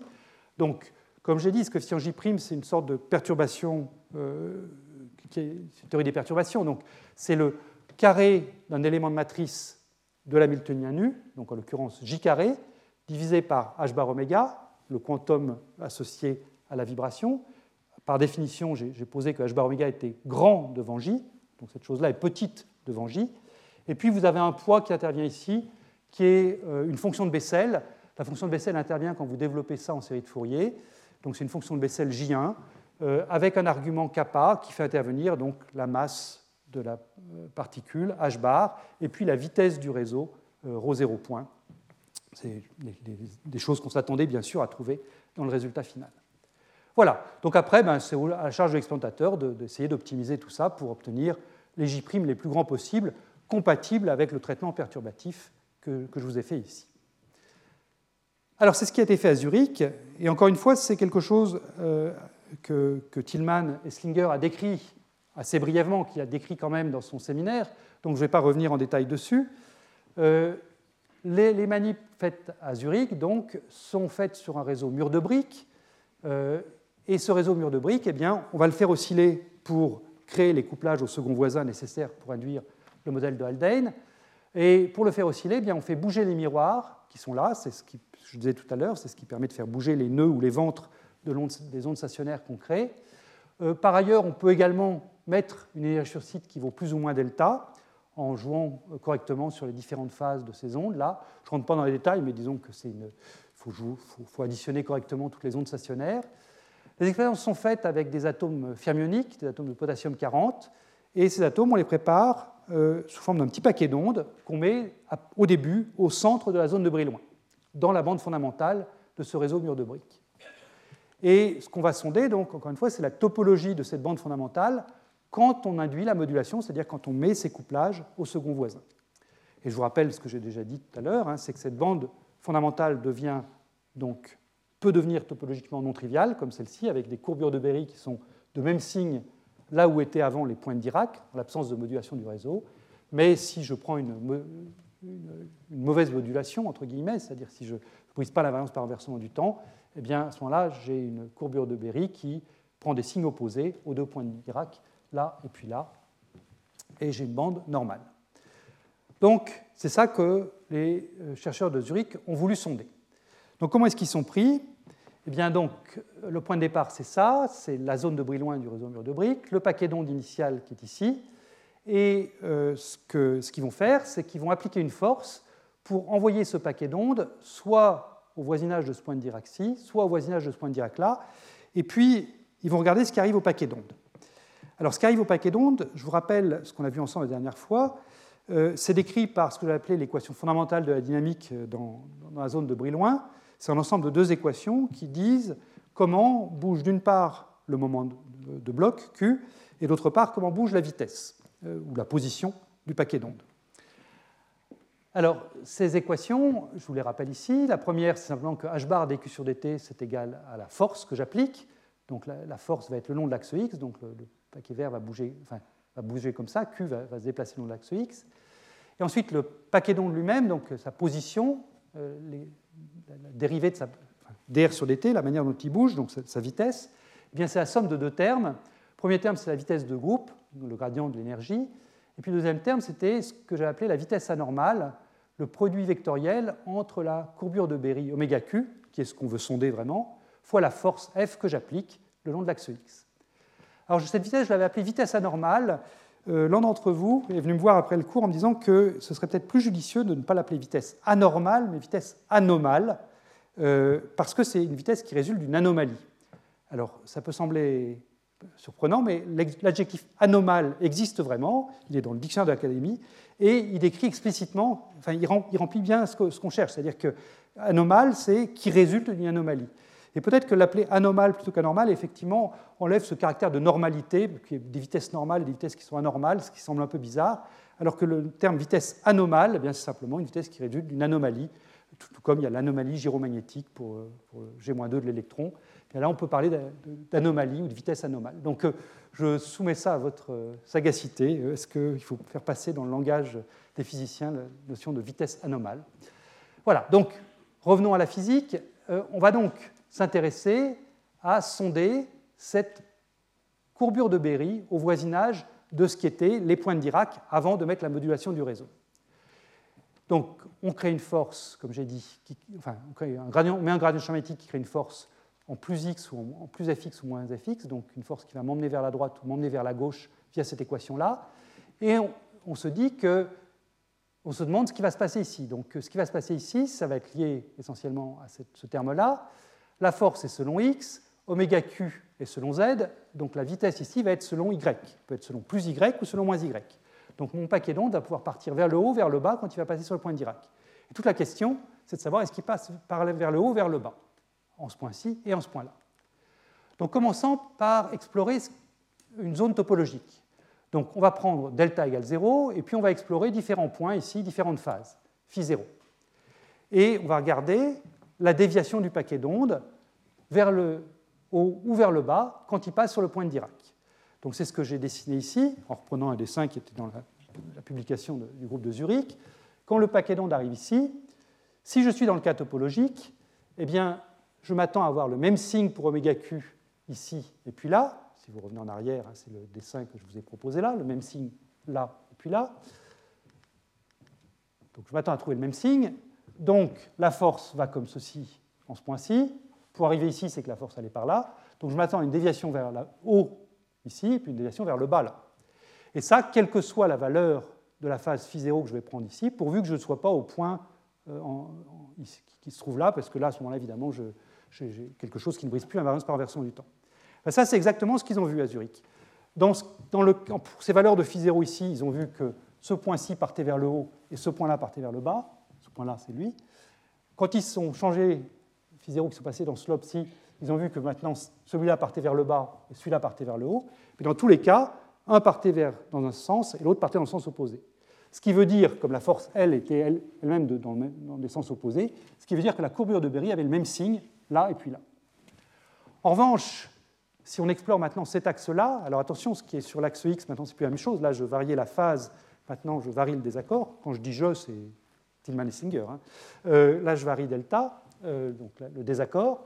Eh bien là, à ce moment-là, au contraire, je m'attends à avoir des courbures de Berry de signes opposés ici. La force est également opposée. Donc là, à ce moment-là, les deux, ce produit vectoriel vaut la même chose, puisque j'ai moins oméga q et moins f. Et donc je m'attends à partir toujours vers le haut ou toujours vers le bas. Et c'est effectivement ce qu'on voit. Pour des désaccords négatifs, ça part, les deux partent vers le haut. Et pour un désaccord positif, les deux partent vers le bas. Donc ça, c'est une très belle illustration du fait qu'on a réussi en quelque sorte à rectifier la courbure de Berry c'est-à-dire qu'on a pris une modulation qui était telle que la Berry a pris le même signe aux deux points de Dirac euh, qu'il y avait en l'absence de modulation. Voilà, donc ça c'est euh, le résultat, encore une fois, que Tillman a également décrit dans son séminaire, donc je ne vais pas en dire plus là-dessus. Et j'en arrive à la dernière partie de ce cours euh, qui porte sur les canaux de bord. Alors, les canaux de bord, c'est un point important de toute cette physique, et je voudrais essayer de vous justifier leur existence et puis vous montrer comment est-ce qu'ils ont été vus en photonique. Donc déjà, je vous rappelle ce qu'on avait vu à une dimension. À une dimension, quand on avait regardé le cas de la chaîne SSH, par exemple, eh bien, on avait d'abord regardé une chaîne SSH infinie, donc qui continuait à plus l'infini ici et à moins l'infini par là, et on avait trouvé qu'elle avait deux bandes d'énergie séparées, qui étaient représentées par les traits rouges, là et là. Et puis ensuite, on avait pris deux demi-chaînes SSH, une dans le régime topologique, l'autre dans le régime normal. On les avait connectés comme ça. Et ce qu'on avait vu, c'est qu'il y avait toujours un état localisé d'énergie nulle qui apparaissait à l'interface ici. C'était un état de bord. Et cet état localisé, donc je vous avais dit ici, il faut mettre quelque chose de normal, ici quelque chose de topologique. Parmi les chaînes normales, le vide est éligible, hein, puisque le, vide euh, correspondait à l'annulation de, certains coefficients de, tunnel de la chaîne SSH, et le vide est une chaîne SSH euh, complètement normale. Donc si je prends une demi-chaîne semi-infinie topologique et puis rien à gauche, eh bien j'ai bien un état de bord. Eh bien, ce que je veux vous montrer, c'est que le même type de phénomène, mais plus riche, se produit à deux dimensions. Donc je suis à deux dimensions, Je prends par exemple un modèle à deux bandes, Haldane ou les murs de briques. J'ai deux bandes d'énergie. Quand j'ai mon réseau infini, celle-ci aura par exemple un nombre de Chern égal plus 1, celle-là un nombre de Chern égal moins 1, la somme des deux vaut 0. Et maintenant, au lieu de prendre un réseau complètement infini, je prends simplement un demi-plan. Donc ici, j'ai un réseau qui est topologique, ici j'ai un réseau qui est normal ou alors je mets le vide. Qu'est-ce qui se passe à l'interface et qu'est-ce qui se passe dans le diagramme d'énergie là? Voilà les, questions qu'elle voudrait répondre. Alors pourquoi est-ce qu'il faut qu'il se passe quelque chose? Eh bien, je vous propose l'argument suivant. Je vous rappelle ce que signifie d'avoir une bande topologique dans le cadre du transport. Avoir quelque chose de topologique dans le cadre du transport, ça me dit que si j'applique une force le long de l'axe x, fx, j'ai un courant de particules le long de l'axe y. J'ai mon moment de bloc Qx qui va défiler le long de l'axe X, hein, ça c'est le phénomène des oscillations de bloc, Qx point sera égal à 1 sur h bar fx, c'est la première de mes deux équations fondamentales de la dynamique, et puis j'ai donc ce courant selon y qui apparaît, qui est, est proportionnel au nombre de Chern. Maintenant, je passe à un demi-plan, et ce demi-plan est donc toute la partie y négatif, qui est topologique, la partie y positif est vide, et j'ai toujours donc l'invariance par translation le long de l'axe x ici. Hein. Donc j'ai toujours le théorème de Bloch le long de l'axe x.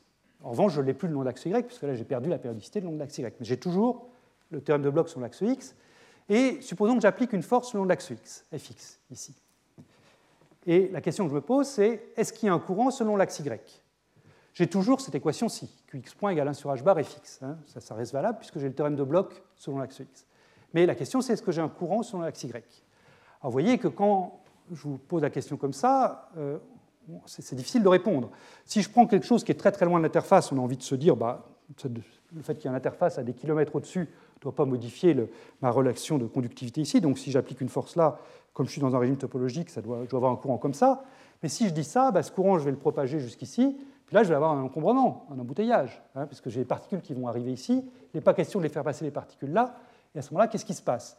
Est-ce que j'ai une accumulation de particules là? Bah, Certainement pas. Si j'ai affaire à des fermions, je ne vais pas pouvoir mettre deux fermions dans le même état, donc je vais avoir un problème. Et même si j'ai affaire à des bosons, ça ne va pas être convenable non plus, parce que comme là, je n'ai pas d'interaction entre les particules, ici, je prends deux états une particule qui sont, disons, orthogonaux entre eux, un paquet d'ondes d'ici, un paquet d'ondes là, bah, ces deux paquets d'ondes doivent rester orthogonaux au cours de l'évolution, ils ne peuvent pas arriver à se mettre l'un sur l'autre. Donc, boson ou fermion, ça ne va pas marcher si je ne rajoute pas un ingrédient. C'est quoi cet ingrédient? Eh bien, c'est simplement une déviation. Quand vous avez un embouteillage quelque part, c'est toujours bien de prendre un itinéraire bis. Eh bien là, c'est un itinéraire bis. C'est une déviation qui est un canal de bord. Et plus précisément, le canal de bord, c'est simplement un lien qui va se faire entre la bande d'énergie inférieure et la bande d'énergie supérieure. Comme j'ai dit, vous avez toujours cette équation pour le moment Qx, ici, hein, parce que j'ai toujours la variance par translation de l'axe X. Donc, si je vous trace les bandes d'énergie, comme je l'ai fait euh, précédemment, sans le dire, en fait, où je garde toujours Qx comme, euh, comme, comme, variable ici. Et puis là, ce que je vous trace, c'est des bandes d'énergie, donc ce, ce, qui se passe quand varie Qy euh, pour un réseau infini. Eh bien, je m'attends à trouver le même diagramme d'énergie pour mon demi-plan, mais il faut que je rajoute ici une ligne qui joint la bande d'énergie inférieure à la bande d'énergie supérieure.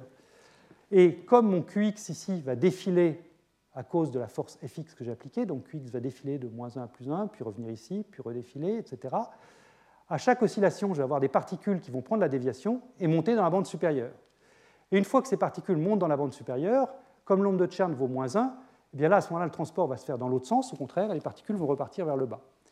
Donc l'image mentale qu'il faut se faire de ce système, c'est la chose suivante, c'est j'applique une force fx, j'ai effectivement, si cette bande fondamentale est pleine et cette bande-là initialement vide, un transport qui va se faire du bas vers le haut.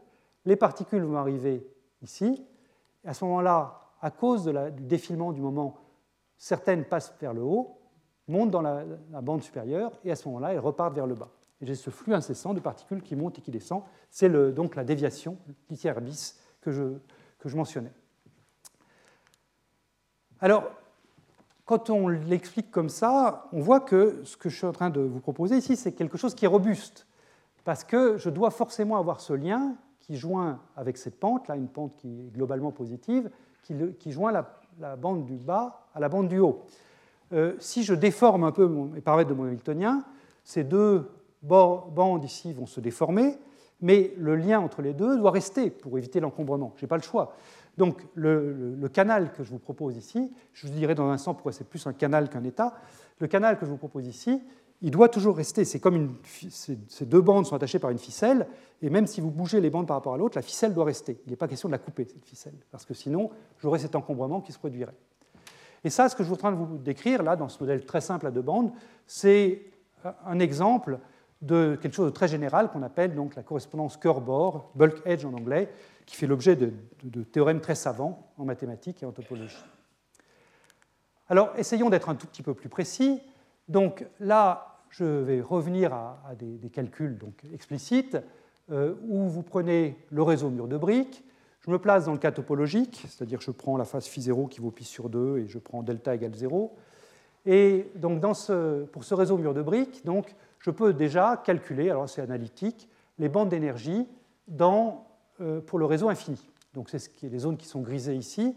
Donc je vous rappelle ce que c'est. Hein. C'est une bande d'énergie, a priori c'est dans la zone de Brillouin QX, QY. Donc là, je donne un QX donné et je trace pour toutes les valeurs de QY les valeurs de l'énergie possibles. Donc j'obtiens comme ça un continuum compris entre euh, deux valeurs ici, ça c'est la bande d'énergie inférieure, et un continuum ici, c'est la bande d'énergie supérieure. Et quand je fais le même calcul, mais pour un demi-plan, à ce moment-là, ce que je trouve, c'est que pour certaines valeurs de Qx, comprises entre là et là, eh bien, j'ai un canal de bord qui apparaît. Enfin, j'ai un état, plutôt une série d'états qui apparaissent. Euh, je, dis, euh, oui, il faut que je, précise ce que j'appelle canal et état. Donc, pour chaque valeur de Qx, j'ai un état, mais comme j'ai plein de valeurs de Qx qui me donnent naissance à cet état, c'est ça que j'appelle un canal. Un canal, pour moi, c'est une série d'états qui euh, sont connectés comme ça, avec une énergie, donc E de Qx. Donc, ces états, comme les, je, je, ça par, une recherche des états propres, je peux voir où est-ce qu'ils sont localisés, et je trouve qu'ils sont localisés en fait essentiellement sur la ligne supérieure ici, avec une petite amplitude de probabilité sur les, lignes immédiatement en bas, mais leur amplitude de probabilité tend vers zéro exponentiellement quand je plonge dans le cœur de ce matériau topologique. Et j'appelle ça un canal parce qu'encore une fois, c'est un continuum d'états quand même. Hein. Je peux prendre toutes les valeurs de Q entre cette valeur-ci et cette valeur-là, et à chaque fois, je trouverai un canal différent correspondant à un, QX différent.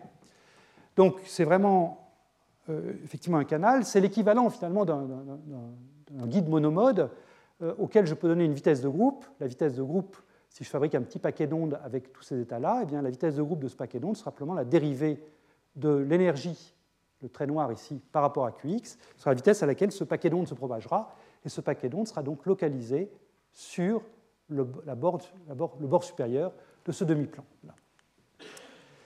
Alors ces canaux de bord, euh, on les voit souvent invoqués dans le cadre de l'évéole quantique euh, habituel. Euh, quantique, je vous rappelle ce que c'est, c'est un, matériau euh, plongé, de particules chargées plongées dans un champ magnétique, le champ magnétique étant perpendiculaire au plan de cette diapositive ici. Et les canaux de bord, à ce moment-là, apparaissent de cette manière-là.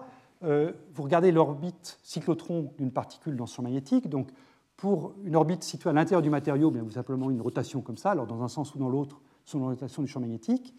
Et puis quand vous prenez au contraire une particule qui est proche du bord, eh bien, alors, la particule commence son orbite cyclotron, mais là elle rebondit parce qu'elle ne peut pas la continuer dans le vide, donc elle rebondit comme ça, et ça, ça vous donne naissance à un courant de particules qui se propage dans ce sens-là, et de la même façon, ici, vous avez un courant de particules qui se propage dans ce sens-là. Alors ça, c'est une interprétation des canaux de bord qui est simple dans le cas d'un champ magnétique homogène sur échantillon, euh, là, on est en train de regarder quelque chose de plus général, puisqu'on regarde une bande qui est topologique, mais pour laquelle, a priori, il n'y a pas de champ magnétique uniforme sur l'échantillon. Donc, euh, je dirais, euh, cet argument aussi des orbites sautantes ne peut pas s'appliquer dans ce cas-ci, mais on a bien quand même un canal de bord, c'est-à-dire on a bien ici des orbites qui se propagent. Alors là, en l'occurrence, elles se propagent, comme ici, vous voyez le DE sur DQ, il est positif ici, donc ces orbites qui vont se propager de la gauche vers la droite le long de ce canal. C'est donc l'équivalent de ces orbites sautantes ici que vous avez là. Voilà, donc c'est ce, ce, qui se cache derrière cette ligne-là. Alors, si on cherche à rendre ça un petit peu plus concret encore, on peut, plutôt que de regarder un, plan semi-infini, euh, enfin un demi-plan, on peut regarder un ruban de, matériaux topologiques. Donc je prends un ruban mur de briques comme ceci, coupé euh, simplement le long des briques, euh, là et puis là. Donc je prends un ruban avec un certain nombre de lignes selon l'axe Y, et puis infini le long de l'axe X. Donc ici, j'ai pris 6 lignes selon Y, 1, 2, 3, 3, 4, 5 et 6. Et puis, à ce moment-là, eh je peux chercher les états propres, là encore repérés par leur valeur Qx, puisque j'ai toujours à faire un problème qui est invariant par translation de l'axe X. Et euh, à ce moment-là, euh, pour chaque valeur de Qx, en fait, je peux définir une cellule unité sur ce ruban qui est ce que j'ai représenté ici en vert, comme ceci. Ça, c'est la cellule unité pour ce ruban à 6 lignes. Vous voyez que si je prends cette cellule unité et que je la décale d'unité vers la gauche ou d'unité vers la droite, ici, eh bien, elle se reproduit égale à elle-même.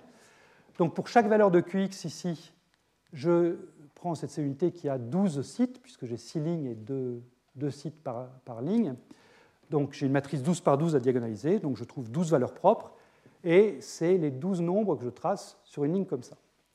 Donc là, encore une fois, j'ai tracé en sous-jacent, en grisé, les bandes que j'attends pour un matériau infini à deux dimensions. Et ce que je trouve, c'est que mes 12 valeurs propres, ici, que je trouve pour chacun des QX, eh bien, elles s'inscrivent en majorité, au moins, à l'intérieur des bandes pour le matériau infini. Donc, tous ces états-là, ici, ben, je, construis pour euh, ce ruban ici des états qui sont simplement des états que j'aurai pour un matériau infini. Mais je vois apparaître, malgré tout, à l'intérieur du gap ici, des états qui sont des états qui ne sont pas des, états de cœur, mais qui sont donc ces canaux de bord là. Euh, et là, eh bien, je peux vous donner explicitement leur, euh, leur, expression.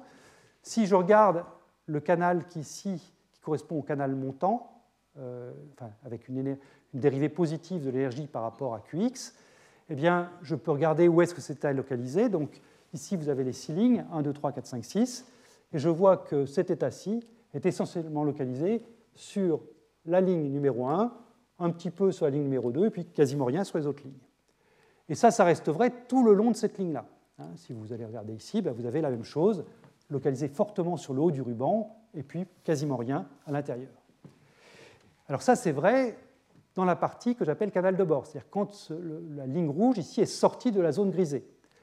Quand je regarde cette ligne rouge, mais ah, pardon, oui, j'ai oublié de vous dire d'abord, la ligne descendante ici, la ligne rouge, elle, elle est au contraire localisée sur le bas du ruban, qui est là, ici, et ça reste vrai si je me place ici, et je suis encore localisé sur le bas du ruban ici. Euh, donc ce bord-là je ne l'ai pas trouvé avant, puisqu'avant j'avais construit simplement un demi-plan, donc j'avais que le bord supérieur, si vous voulez. Mais là maintenant j'ai un ruban, donc il a deux bords, un en haut et un en bas, et je trouve donc deux canaux de bord. Un qui correspond à des particules qui se dirigent de la gauche vers la droite sur le haut du ruban, donc de la gauche vers la droite parce que la pente est positive ici, et sur le haut du ruban parce qu'ils sont localisés sur 1. Et puis ici des particules qui vont de la droite vers la gauche, de la droite vers la gauche parce que la, la pente ici est négative, et localisée sur le bas du ruban. Donc un courant comme ceci et un courant comme cela, comme pour les féoles que j'ai dessinés juste avant.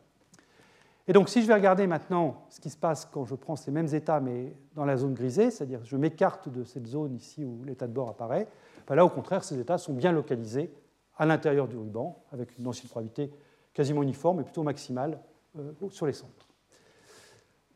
Voilà, donc ça, ça commence à donner une intuition. Hein. Donc, si j'ai même préparé un ruban pour bien rendre les choses claires. Donc, si j'ai un ruban qui est comme ça, hein, j'ai un courant qui va comme ça en haut et puis un courant qui va comme ça en bas pour ce ruban infini. Alors, comment est-ce que je fais le lien entre ça et puis le transport euh, quantifié qu'on a, vu euh, avant? Euh, Alors, pour comprendre ça, il faut comprendre que le transport est quantifié. Peut-être le plus simple, c'est de supposer qu'on a couplé notre ruban à un réservoir. Le rôle d'un réservoir, c'est d'imposer un potentiel chimique, c'est-à-dire c'est de dire les états qui, sont, qui ont une énergie en dessous de mu doivent être peuplés, les états qui sont au-dessus de mu, une énergie au-dessus de mu, doivent être vides. Donc ici, je prends un réservoir qui a un potentiel chimique à l'intérieur du gap pour le, matériau euh, bulk, si je puis dire, donc au-dessus des zones grises, des zones grisées ici. Euh, par ailleurs, pour que les choses soient plus claires, je vais supposer que j'ai une condition limite périodique sur l'axe X. Donc ce ruban qui est comme ça, je vais le fermer comme ça, ici, et je vais prendre des conditions limites périodiques selon X, histoire de ne pas avoir une infinité de Qx, mais simplement de quantifier le mouvement euh, le long de l'axe X, ici. Donc j'ai mon ruban qui est comme ça, mais ça ne change rien aux états de bord que j'ai proposés tout à l'heure. Hein. J'ai toujours un état de bord qui va tourner dans ce sens-là sur le haut du ruban, et un état de bord qui va tourner dans le sens opposé sur le bas du ruban, comme ça. Alors, euh, ici, dans mon calcul, j'ai pris 20 sites euh, le long de l'axe X, 20 hein, cellules comme ça, et donc mon moment QX est quantifié, il prend 20 valeurs différentes dans ma zone de Brillouin, c'est les 20 lignes verticales que j'ai dessinées ici. Et donc, quand je remplis ça avec euh, la présence de mon réservoir, je dois mettre une particule sur chacun des sites qui a une énergie plus petite que mu. Voilà, donc c'est tous les points rouges qui sont là. Vous noterez que je n'ai rien mis ici simplement parce que Qx égale 0, c'est la même chose que Qx égale pi sur A. Donc il euh, ne faut pas que je compte deux fois cet état-là, qui est l'état où je, ferme ma, zone de Brillouin. Donc voilà, j'ai mis une particule tous les, tous les Qx autorisés. Le quantum de Qx ici, bah, c'est simplement 2pi sur A, qui est la largeur de la zone de Brillouin, divisé par, euh, par nx, le nombre de sites que j'ai pris, en l'occurrence nx égale 20. Et à ce stade, eh bien, tant que je fais ça, j'ai euh, rien de particulier, à part donc, le fait que j'ai un courant dans un sens sur la ligne du haut et un courant dans l'autre sens sur la ligne du bas. Je n'ai pas de transport à proprement parler de, particules. Pour, mettre pour faire un transport, il faut que j'applique une force. Et je vous propose d'appliquer une force le long de l'axe x, comme ça. Donc j'ai une force qui est comme ça, et puis qui, tourne autour, qui est une force fx, ici. Qu'est-ce que j'attends? Si je mets une force fx, je m'attends à trouver un courant jy. Hein, c'est ça la, règle du jeu. Alors pourquoi est-ce que j'ai une force? Euh, Pourquoi quand j'applique une force selon l'axe x, pourquoi est-ce que j'ai un courant selon y? Donc faisons ça. Là, donc là, c'est ce que pas de courant selon y tant que je n'ai pas mis de force. Mettons maintenant une force. Qu'est-ce qui va se passer? Donc ce que je sais, c'est que quand je mets une force, j'ai toujours cette équation fondamentale de la dynamique fqx point égale fx. Ça veut dire quoi ça? Ça veut dire que toutes mes particules qui sont un qx donné à l'instant t vont se déplacer comme ça, parce que qx va défiler ici.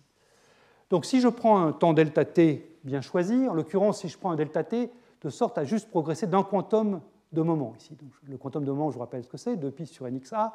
Donc je prends un temps delta t, 2pi sur nxa fois h bar sur fx, telle sorte que via cette équation, eh bien, Q qui était ici à l'instant t égale 0 est passé au temps delta t ici. Donc, ce que je vois, c'est que ce qui était initialement là, les états qui étaient peuplés ici sont passés ici, et les états qui étaient initialement là, pardon, c'est euh, ceux-là ici, sont passés ici. C'est vrai pour tous, hein, mais en particulier pour ça. Et je vois que là, j'ai une particule qui est là où elle ne devrait pas être, puisqu'elle est passée au-dessus du potentiel chimique, et je vois que là, en revanche, j'ai un état qui devrait être peuplé et qui ne l'est pas. Il n'est pas peuplé parce qu'il n'était pas peuplé l'instant d'avant, mais ça c'était normal, il était au-dessus du potentiel chimique. Mais là, il est passé en dessous du potentiel chimique et il n'est toujours pas peuplé. Donc il faut que le réservoir fasse son travail. C'est quoi le travail du réservoir? Ben, C'est de prendre cette particule-ci et de l'éjecter vers le réservoir. Et par ailleurs, c'est d'injecter une autre particule ici. Et ça, ça veut dire quoi? Eh bien, Ça veut dire que le réservoir, il va vous prélever donc une particule qui est ici, et ça je sais que c'est un état qui est localisé sur le haut du ruban, et il va injecter une autre particule sur cet état-là, et ça je vous ai dit que c'est un état qui est localisé au bas du ruban. Donc tous les instants delta t, le réservoir passe son temps à prélever une particule en haut pour la réinjecter en bas. Et ça c'est exactement le transport quantifié le long de l'axe Y. Et vous pouvez vérifier que tout marche bien, hein, je veux dire de manière quantitative. Vous avez une densité de courant qui est en tous les delta t, eh bien, vous avez une particule qui passe sur une longueur qui fait nxa, donc ça c'est la densité de courant JY que vous calculez. Et si vous injectez la valeur de delta t qui est écrite ici, ça c'est simplement égal à fx sur 2 pi h bar. Donc j'ai une relation de proportionnalité entre le jy et le fx, avec un coefficient qui est 1 sur 2 pi h bar, ce qui veut dire que le sigma yx, ça peut, je peux le mettre sous la forme c sur 2 pi h bar avec c égale 1. Donc j'ai bien un nombre de termes c égale 1. Donc sur cet exemple simple, là, on a bien retrouvé la quantification de la conductivité euh, qu'on avait euh, trouvée de manière beaucoup plus générale euh, avec les, équations de, la semaine dernière. Voilà. Alors, je termine en quelques minutes en vous décrivant une jolie expérience faite en photonique qui a révélé ces états de bord. C'est une expérience faite dans le groupe de Moti Segev au Weizmann, au Technion, pardon, faut pas que je les confonde, au Technion en Israël et en collaboration avec Iena. Donc, le point de départ de cette expérience, ce sont des guides d'ondes euh, pour de la lumière, hein, la lumière visible ou proche infrarouge, euh, des guides d'ondes qui sont en fait gravés dans de la silice. Donc, vous prenez un bloc de silice et vous allez graver des guides d'ondes euh, linéaires, dans un premier temps comme ceci, simplement par laser. C'est un laser femtoseconde qui va aller graver dans la silice des guides d'ondes en changeant très légèrement l'indice de réfraction. La variation relative d'indice, c'est simplement 10-3, mais ça suffit à guider les ondes lumineuses. Et cette gravure, elle se fait de manière à avoir des réseaux hexagonaux. Ici, vous voyez, il y a un petit hexagone qui apparaît ici, un petit hexagone voisin, etc. Donc vous faites un réseau hexagonal comme ça de, de guides d'onde, et la propagation se fait le long de l'axe Z qui est ici. Euh, la distance de propagation sur l'axe Z fait à peu près 10 cm, alors que le pas ici des réseaux, ici, c'est la quinzaine de microns, typiquement. Donc, vous avez ces guides d'onde. Ces guides d'onde sont couplés les uns à leurs, proches voisins par onde évanescente. La lumière se propage le long du guide et peut sauter d'un guide à l'autre par couplage avec une onde évanescente.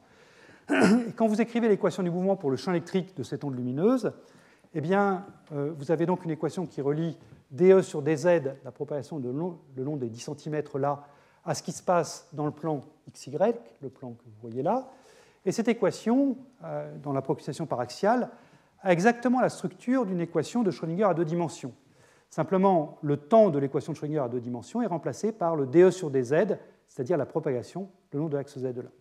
Mais formellement, c'est exactement la même chose, et donc on est tout à fait euh, sur le beau terrain pour appliquer tous les concepts qu'on a vus jusqu'à maintenant. Le rôle du potentiel est bien sûr joué par la modulation de l'indice delta n de R créée par cette gravure laser. Alors, les, chercheurs du Technion ont d'abord vérifié qu'ils avaient bien, pour des guidons bien rectilignes, qu'ils avaient bien le, réseau graphène, mais ensuite, il s'agit d'aller au-delà et donc d'introduire le modèle de Haldane. Le modèle de Haldane, on a vu comment faire, ce qu'il faut, c'est secouer le réseau, comme ça. Hein. Comment est-ce qu'on secoue le réseau? Alors là, puisque je vous dis que ce qui est le temps est remplacé par la progression de l'axe Z, eh bien, ce qu'ils ont fait, c'est qu'ils ont donné à leur guide d'onde une forme d'hélice, de tire-bouchon, comme ça. Euh, c'est une hélice qui fait une vingtaine de cycles sur les 10 cm de propagation, donc le pas de l'hélice fait à peu près 5 mm. Le rayon typique de l'hélice, c'est quelques microns. Je vous ai dit que la distance entre sites était de l'ordre de 15 microns, donc le rayon de l'hélice, c'est à peu près 8 microns, donc c'est une fraction du pas. Et avec ça, eh bien, vous pouvez faire des hélices qui tournent dans un sens ou des hélices qui tournent dans l'autre, mais de toute façon, ça vous fait donc un terme chiral, et cette, modulation donc, le long de l'axe Z ici va jouer le rôle de la modulation temporelle de l'expérience de Zurich, par exemple. Et avec ça, eh bien, on peut regarder s'il y a ou non des, canaux de bord. Donc comment est-ce qu'ils s'y sont pris? Ben, Ici, vous avez donc une section carrée, ça c'est le plan d'entrée des guides d'onde ici. Au plus récent, là, ce qu'on regarde, c'est dans le plan de sortie. Donc dans le plan d'entrée, on injecte la lumière sur le bord, au milieu du bord supérieur du carré. Ce carré-là, hein, juste pour que ce soit bien clair pour tout le monde, c'est le même carré qui est ici. Donc on va injecter la lumière ici.